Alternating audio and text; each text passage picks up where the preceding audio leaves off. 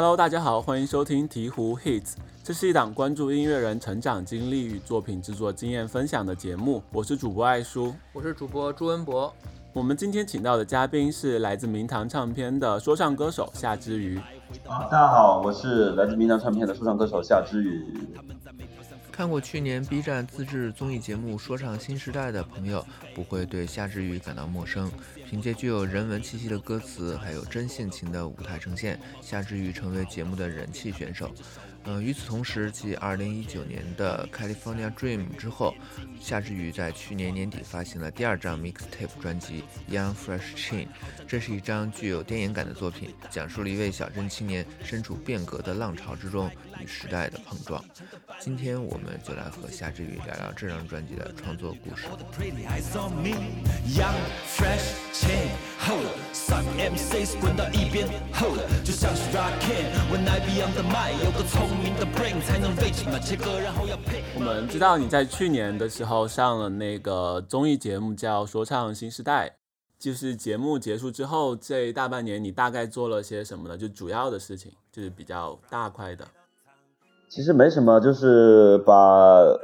把上一张 mixtape Young Fresh Chain 发了嘛，然后接下来就是演出。其实没有做起，就是很单纯的工作，没 没有其他什么比较不一样的事情发生。我因为我看你不是最近在巡演嘛，这一次新专辑的巡演不是你的第一次巡演，对不对？呃，是我个人的第一次，以前都是跟人一起嘛，比如说跟狮子侠或者呃跟赤家迪斯卡一起，或者跟李老板一起，相对来说曲目量就比较少一点，就好一点。这次就是一个完整的自己的巡演，可能就歌会比较多这样子。对，那你这样两次觉得有什么不一样的吗？你的感觉上，除了要演，可能要演更多的歌这样的。以前确实是站不满，然后可能都是一些以前通过呃听歌啊或者自自然来的粉丝嘛，数量也不是很多。但是现在多起来，大部分都是综艺节目的粉丝，然后。他们更热情，就是热情的有点恐怖，就是我经常会很担心，就是八点半开始演出，两点钟就开始排队，我会觉得哦，这个心理压力很大。就是他们更热情，嗯，那真的会两点去排队啊？应该会把抢前排的那些。这次我们希望聊一聊你去年发的那张新专辑，呃，叫 Young Fresh Chain。你之前也有一张叫 California Dream，然后呃，这两张专辑看介绍都是。呃，有一个概念，都是给那种呃不存在的一个电影做的配乐。对，这个想法是怎么来的呢？这个想法是公司想的，不是我想的。不是你想的，是吗？可能觉得这样说比较合适吧，因为本身这两张都是他从头到尾是塑造了一个角色，而且他形象很统一，贯穿到尾。其实，呃，叙事。很多他歌加起来，感觉是一个完整的一个叙事，是一个同一个背景、同一个时空，然后同一个呃地地点发生的故事嘛，这样就感觉是有一点像吧，所以公司就会觉得这样给大家加深一下记忆点。然后，因为我在写的时候其实没有这样想。哎，那我想问啊，就是那你是先写的歌，然后有的这样的算是企划吗？还是先有的这个企划，然后你再来配合这个概念来写歌？对我，我也会比较好奇，说这些概念是你在一开始就想好的呢，还是说是写完之后去提炼出来的？没有，开始我没有想这个东西，我就是单纯的写歌嘛。然后我自己如果是要写一个系列的东西的话，我是喜欢有一个完整的主题，然后写一个系列。就是我很少单独的写单曲，就除非是要求，比如说有什么合作、什么活动。之类的，然后我自己的习惯是一写就是一个系列，所以，呃，包括后面正式专辑，嗯，可能题材会不太一样，但是这个创作思路也都是这样子的。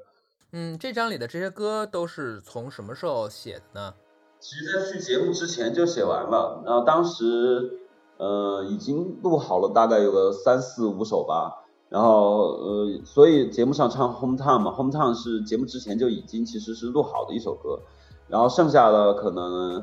六七首歌吧，然后都是呃节目下来才录的，但是写其实去节目之前就已经写写完了那一整张。然后这些歌就是在专辑里的这个顺序，呃，你是怎么设计的？他们彼此前后有什么？他们是是有联系的吗？这个是后来我跟大家一起商量排序，是跟大家一起商量的。其实还是呃，从风格听感上还是要照顾一下嘛。比如说前面呃四四五首歌其实是差不多的一个感觉，然后稍微稍微猛一点点，然后中间可能像什么 Young OG 啊、Nike 啊，然后。那个在青少年俱乐部喝醉酒啊，这几个稍微就轻松一点，然后让大家，呃，稍微那个情绪可以转换一下，然后到了后面又接了两首，可能在歌词方面讲的比较，也不能叫黑暗，就是可能沉重一点的话题吧。这这中这两首，然后就接情歌，然后我觉得用用情歌来结束其实是挺好的，要不然就太沉重了，就是还是。嗯，有一种未完待续的感觉嘛，就是呃前面好像是讲很凶猛的动物凶猛的感觉，然后到了呃后面用一个清纯的一种一种情窦初开的，又回归到呃一个十六岁该有的样子，一个情窦初开的一个状态，然后在一个比较温和的方式结束掉。我觉得就跟大家一起这样排序，我自己觉得是是挺好的一个一个一个感觉。这整张专辑其实感觉出来，好像它有一个主线的人物，就是这个人物，就是用我们的话说，是他很有情也有义，然后又有点狠。这个人物的角色是有有多少你自己的影子吗？我觉得几乎没有，几乎没有。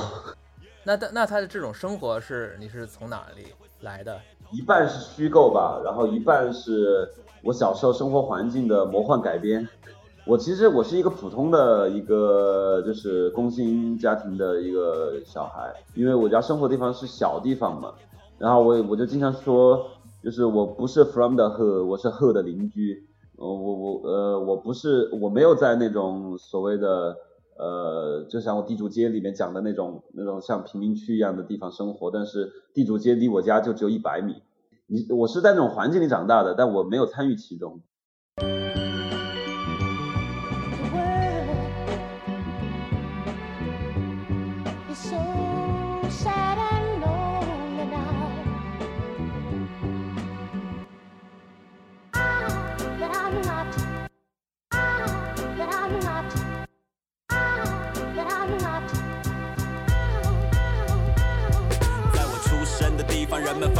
群体单位和地方在心里互相排挤，单位多数来自北方，本地是农民，做单位人的生意也渐渐穿上西装。然后我们也想聊一聊，就是《Hometown》这首歌。我们发现，在《Hometown》里面这首歌里面，你提到了单位、地方这样的词。我觉得可能不是所有的听众都理解这其中的背景，就是背景是大概就是呃，可能五六十年代的时候，就是国家从东北、上海这样的地方迁移了很多大型的工厂、企业到西部、西南这样的地方，这些大企业可能就是几万人或者更大的这些规模，这些厂区里面有自己的学校、自己的商店，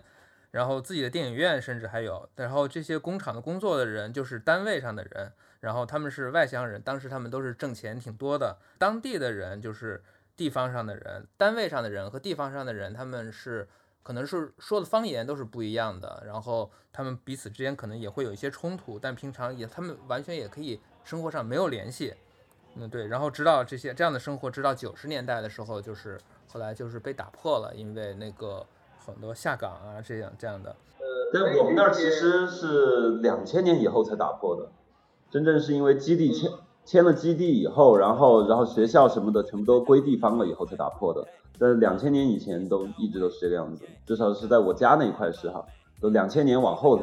往后了都。我虽然是单位上的，是不太一样的是，我我母亲不是单位上的，我母亲是地方上的，所以两边其实我都都有朋友，嗯，然后但是很多比如说我的一些。嗯，整个家庭都是在单位里的，他们是跟地方上的人是完全隔绝不接触的。我还好，因为我我我我母亲是是当地呃工工商银行的，然后我会跟银行院子里面的小朋友一起玩，啊，跟他们在一起就是讲四川话，然后在院子里面就是讲普通话，然后但是我很多那些单位里的一些小伙伴，他们从小到大虽然生活在那个地方，但是他们从来都不会讲普通四川话，可能到现在都不会，是这样子。我我也是四川人嘛，然后我我家是在川东的一个镇上，然后其实我们家里也是单位上的，对我就会觉得你的歌词里写的很多东西和我小时候的经历也蛮相近的。但我看你在之前的采访里说你不是那么喜欢写实，但这首歌其实蛮写实的，你会怎么看这个东西呢？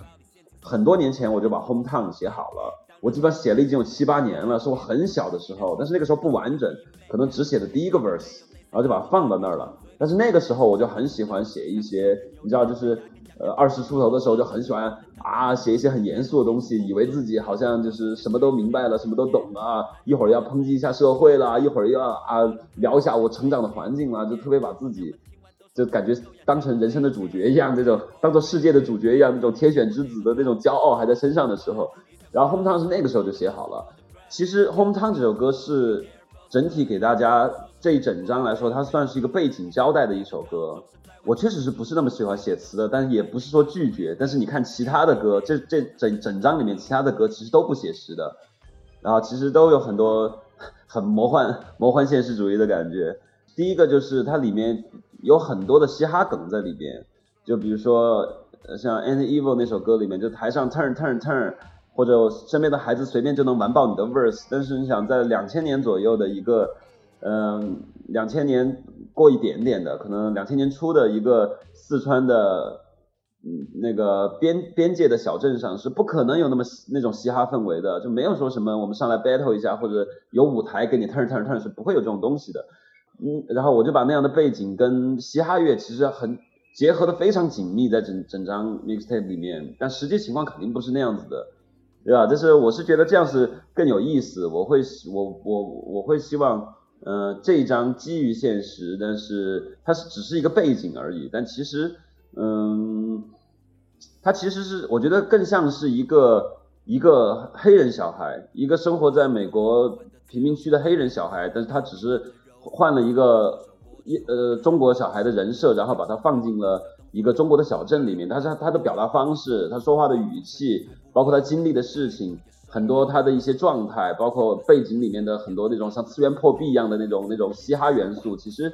都是一种结合吧。整张其实我觉得是真的是不写实的，就包括包括那个还有包括地主街也是，很多地主街说哇太有画面了，很太写实了，其实也没有，就是其实因为地主街那是真的一条街啊，离我家只有一百米，然后它它的那个整个氛围，它的。整个背景其实跟歌里面是一样的，但是其实，在那样的地方是没有那么温暖和谐的。就是我把它浪漫化了。其实，在那样一条街上，人还是很狭隘，就是整体大家的相处方式其实都不是很友好的，就是没有歌里面写的那么浪漫。只是因为你个人不是那么喜欢写实，还是说你觉得写实比较有困难呢，还是怎么的？嗯，我觉得可能都有吧，因为我觉得写实写实这个事情，我觉得其实是挺困难的。我自己也觉得，因为嗯，你肯定是要花很大的心思，你要去你要去调查，你要去了解，你把它浪漫化的处理可能要讨巧一点。但是第二个是我自己也不是很喜欢，怎么讲？就包括我写一些其他的歌，比如说一些情歌啊或者别的歌，其实都还是。我希望是很很浪漫化的，就包括呃我的业务金曲啊，殉情，还有我自己还有很喜欢的一首歌《Killa》，这种歌都是我我喜欢追求一种现实中没有的一种极端的感觉，所以像殉情啊、Killa 这种都是写情歌写都要见点血，你知道，就是我我是喜欢追求一点这种这种稍微极端一点的表达，但也不敢太极端啊，太极端就上不了架了，这 是就是这是我自己的一个兴趣，所以。现在大家说我很浪，我写的歌词很浪漫，我也非常感谢大家对我的认可。但其实我最先开始写这些歌的时候，没有抱着我要把它写成一首浪漫的歌的一个一个一个感受。其实我就是想让它见点血，就是我这我自己最先开始的兴趣点其实是在这个地方。然后后来呈现出来，大家觉得哇好浪漫啊，生生死死的浪漫，这我我也我也觉得很受用，就很谢谢大家。就是像 Young Fresh Chain 这一张，其实我我也还有一个目的，就是想要呃。有一点点怎么说恶搞的，其实感觉在里面，因为当时我以为大家会听到这一章会觉得这张很荒诞，就没想到大家会把它定义为一个现实主义文学说唱，我惊呆了，当时我都惊呆，我说啊，这不是我想的，然后我。其实当时我是有一点点，就是觉得大家，我听到很多大家写狠歌，你知道，但是我觉得一点都不狠，就是，然后我就说我来恶心一下大家，我就拿一个完全的夸张的方式来来写一个狠歌，就是很多人在耍狠的时候，其实他耍的很虚弱，但是又觉得自己好像。很就是这么狠，然后我就说，那我就用一个夸张的方式来写写点狠东西。其 实，然后我是抱着一个荒诞的目的，然后我写，我就觉得其实写的也很荒诞，就是它其实跟现实实际情况差很远的。你在《Home Town》这首歌里有一句话，就是那个磨剪刀修菜刀，就是他你是用四川话唱出来的，但你从一开始到现在，你都是用在普通话在用说唱，成都有很多用就是四川话。做 rap 的歌手，你对于语言的选择你是怎么想的呢？其实我一定是，我一定是觉得要用方言，就是我觉得方言才是你的母语，能更好的表达你的、你的更能更顺畅表达你的一些东西，而且能表达的更好。而且我觉得方言也是一个很有魅力的地方，所以在每一个地方，我我都是非常喜欢方言的。然后包括其他地方的，我也是觉得方言的。更更更有魅力，但是我自己是用不了方言的，就是这个东西其实是我自己一个很大的遗憾，因为是这个样子的，因为我小时候，呃，在单位院子长大，虽然我爸我妈都是四川人，但是特别是我爸，我爸是完全不会说普通话的，但是他的同事们基本都是北方人，他就但是他给他的北方同事们也说四川话，但是他为了让北方同事听得懂，然后他就把俚俚语全部都给删除掉了。就我跟他对话也是一样的，我们从小我从小跟我爸妈讲四川话是没有俚语的，就是四川话里面的普通话，就是比如说成都话吧，你就说一个形容一个比较阴柔的一个男男生，如果带一点点这种不好的口气，带一点点藐视的口气去形容一个阴柔的阴柔的男生，就会说你这个 mother，但是这不是我的习惯，如果我说话的话，我就这是个娘炮，就是。我完全我的四川话完全没有俚语，但是你要写到歌里面，你要故意去说俚语的话，其实会非常的怪，因为这从小不是你的语言习惯。但是如果你一个方言里面没有俚语的话，就很鸡肋，那还不如用普通话唱呢。这这是我很遗憾的一个事情。但是我是觉得，一个如果土生土长的一个人，他在一个他的母语环境是非常浓重的方言的口音的话，就一定要用方言把自己的把自己的音乐表达出来，这是最好的。这真的是我的遗憾，不是我的选择。其实我也很想唱方言，但是我方言唱出来真的非常的鸡肋。其实对于我来说，我其实也从小说四川话嘛，但因为因为在学校里很多时候都说的普通话，所以我也很少说到你提到的这种俚语什么的，就是很多的词还是白话了。我觉得没有啊，你看，呃，你比如说说唱会馆啊，像谢帝啊、马思唯他们，他们其实四川话里面有很多俚语的，就是你比如说。老子明天不上班，爽饭八十点半，这八十点半这个就是俚语啊，但是这不是我小时候的语言习惯。然后我小时候如果要形容我就说太爽了，我就不会说啊八十点半，就是从小父母没有教给我这个东西。然后如果我把它写进歌里是很不自然的，我我也试过，我也试过，但确实是很不自然，就没有办法。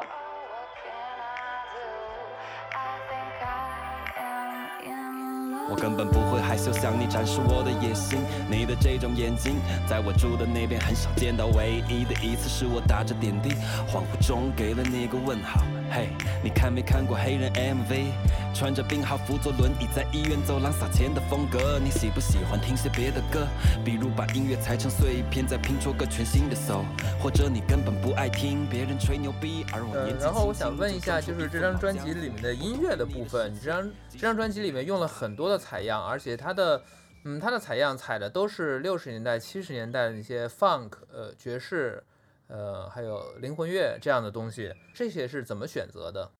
其实我们没有一个系统的思路，当时在选择，呃，在在选采样的时候，其实我们就是大量的听，其实就临时抱佛脚，也不知道算不算情怀。虽然我很不喜欢“情怀”这个字，只是说就是因为像比如说我在参加新时代的时候，然后我是跟一些年轻一点的一些一些来参赛的选手聊天，他们连 Nas 是谁都不知道，就是。都不用去提，我们小时候听的，可能在中国更没有那么多名气的一些 Gangsta、Premier 这些都不说了，就是或者是 Mob Deep 那些，Mob Deep 都还算可以了，就就也不是说完全没人知道的嘛。但是就是 Nas 这样的大牌，他们都不知道。然后我是觉得有点奇怪，然后我就想还原一下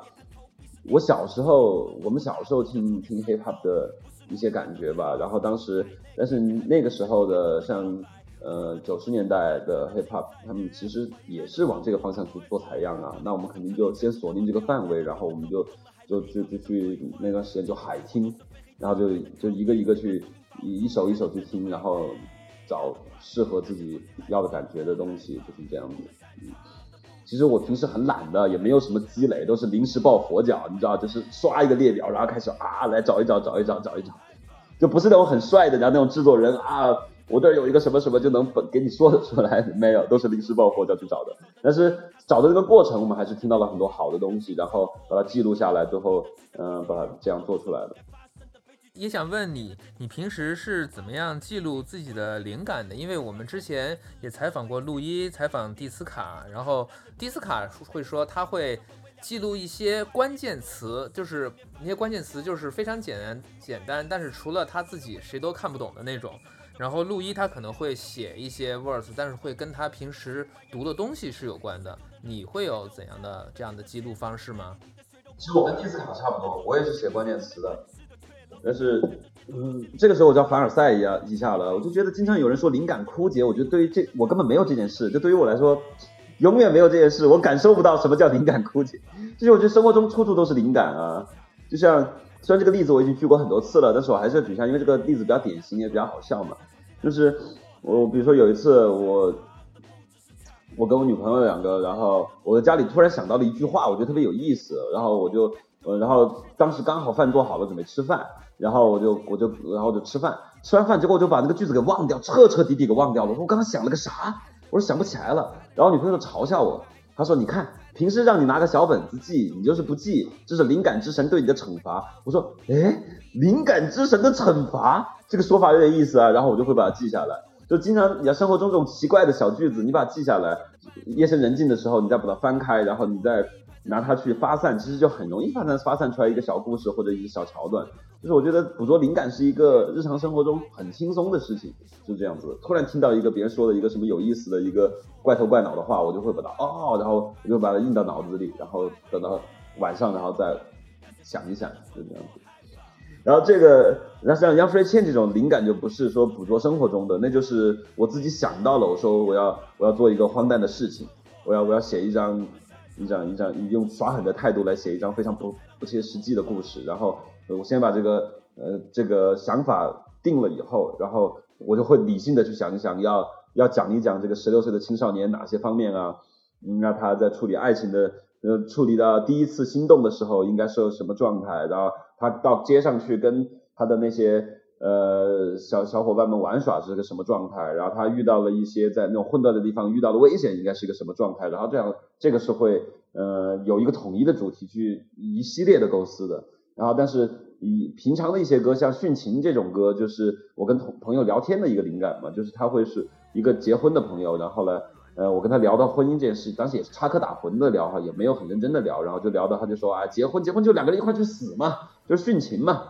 对吧？就是两个人，你不可能说结婚的时候我就想着离婚了，那结婚肯定是想着一生一世嘛，一生一世就是两个人一起走进坟墓嘛。我说哎，这个还挺浪漫，然后我就把它。记在脑子里，然后就写了《殉情》这首歌，就是两种不同的方式嘛，都都会都会都会用这样。刚刚在说，你好像在准备做一个正式的专辑，你可以讲一讲吗？你就不细讲了吧，就不不不不不剧透特别多了，但是可以说一下，就是我这次专辑就会跟前面什么《Young Fresh Chain》啊，《California Dream》啊是完全不一样的，就是。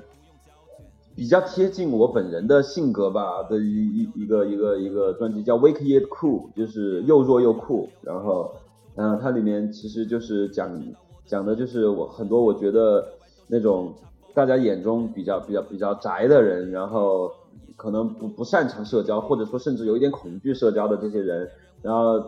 在社会的这个眼光中他们是弱的人，因为他们社交能力差嘛，就好像显得很很弱。嗯，但是我觉得像这样子的人，其实内心都有很很丰富的世界。他们会在某一个事情，比如说呃科技啊，或者二次元啊，或者呃什么神秘学啊、都市传说，反正总军事啊什么，嗯，甚至有种铁道迷，他们会很迷恋各种火车，你知道，就是他们在某一个方面是有自己有特别丰富的世界，有一个特别完整的体系，他们是很有趣的一些人。他们一点也不弱，他们很酷，但是在社会观感中，他们又是很弱，完全没有社交能力的一群人。这张的这个主角也是这样一个，就是一个社交能力很差，但是有一些奇奇怪怪的一些一些感受的人。然后包括里面还有一些，呃，我也写不了硬科幻了，就是没有那么强烈的强大的背景知识，但是有一些软科幻的内容在里面，就会是一张，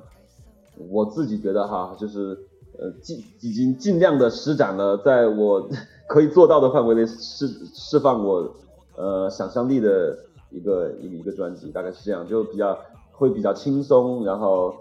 会比较小品一点点，这样子就是没有像杨飞倩那样凶狠或者沉重，就是一个比较轻松的东西。呃，然后他的音乐可能也会偏没有那么 hip hop 了，因为我觉得 hip hop 是一个很，就是至少我现在能听到的 hip hop 的风格都是挺张扬的，我觉得不太合适，它可能更偏独立流行一点。但我我爱 hip hop，只是说这一张可能它的那个气质上更。更不适合 hiphop，可能更偏独立，有一些独立流行的一些元素在里面，大概是这样子。呃，我也想问，那这一张呃专辑，它会有一个像之前那样会有一个比较完整的故事线这样的东西吗？或者是电它又会有一个这样的虚拟电影感的这样的东西吗？它没有，呃，它不是从头到尾一个故事线，它会有几个故事线，它会有几趴故事线，有一趴就是有一趴有一趴是科幻的，就是。末日科幻，它是它是它有一个有一个角色在，然后有一趴是呃一个很 nerd 的人，就是他的故事，几个完全不一样的那个小小系列，因为也比较长，就现在呃经过删减，因为老板说不能太长，最然开始有二十二首歌，现在现在删减的现在就是删的是十，现在删的大概是十六首歌的样子。对，但是我不想再往下删了。我觉得虽然现在老板还是觉得有点多，我觉得就至少十六首歌这样子，就是还比较数目数量还比较多。然后但是它的整体的形象还是挺统一的。对，但是它是呃是不同的几趴故事，不像杨飞现在一样是一下到底的这样子。嗯，那我们感谢夏志瑜做客我们的节目。那拜拜。你可以在网易云音乐、小宇宙、喜马拉雅、荔枝播客、爱发电、Spotify、Apple Music 上搜索“鹈鹕音乐学院”找到我们，也欢迎关注我们的微信公众号。下面让我们来完整收听这首。hometown。出生的地方，人们分为两个群体，单位和地方在心里互相排挤。单位多数来自北方，本地是农民，做单位人的生意也渐渐穿上西装，拓宽了街道，改善了学校，可爸妈依然不让我们和地方小朋友来往，他们羡慕。我们的玩具和鞋帽想占为己有，埋伏在子弟校的门口。我们高傲却胆小，将暴力一块两块全部都上缴，再挨一拳。骗父母是不小心跌倒，再准备好明天又要交的零用钱。就这样一直到了初中以后，子弟们决定开始反击，组了几个帮派，也有过几次火拼。不久学校归了地方，我们被凑在一起。地方人越来越有钱，单位渐渐不景气。下岗的风潮，多数原职工另谋生路，多数的家庭要靠青少年来撑住。别让青少年太早品尝到钱的味道，年轻的野兽怀里没有温度。在狂野的西部，河的小崽子都别低估。街上晃的小野牛们很容易就兴奋，左边袖口里是生意，右边藏兵刃。耶这世上从不存在慈父，手里的活儿随时都能让真人变成植物。用笔和纸记下这儿的生存实录，再把这些故事填进我的词库。East to the west side，这个世界根本就不存在。Freeland，从小就熟知那些冷酷的规则，所以只想待在我的街头做个 free man。I don't care no more，除了钱。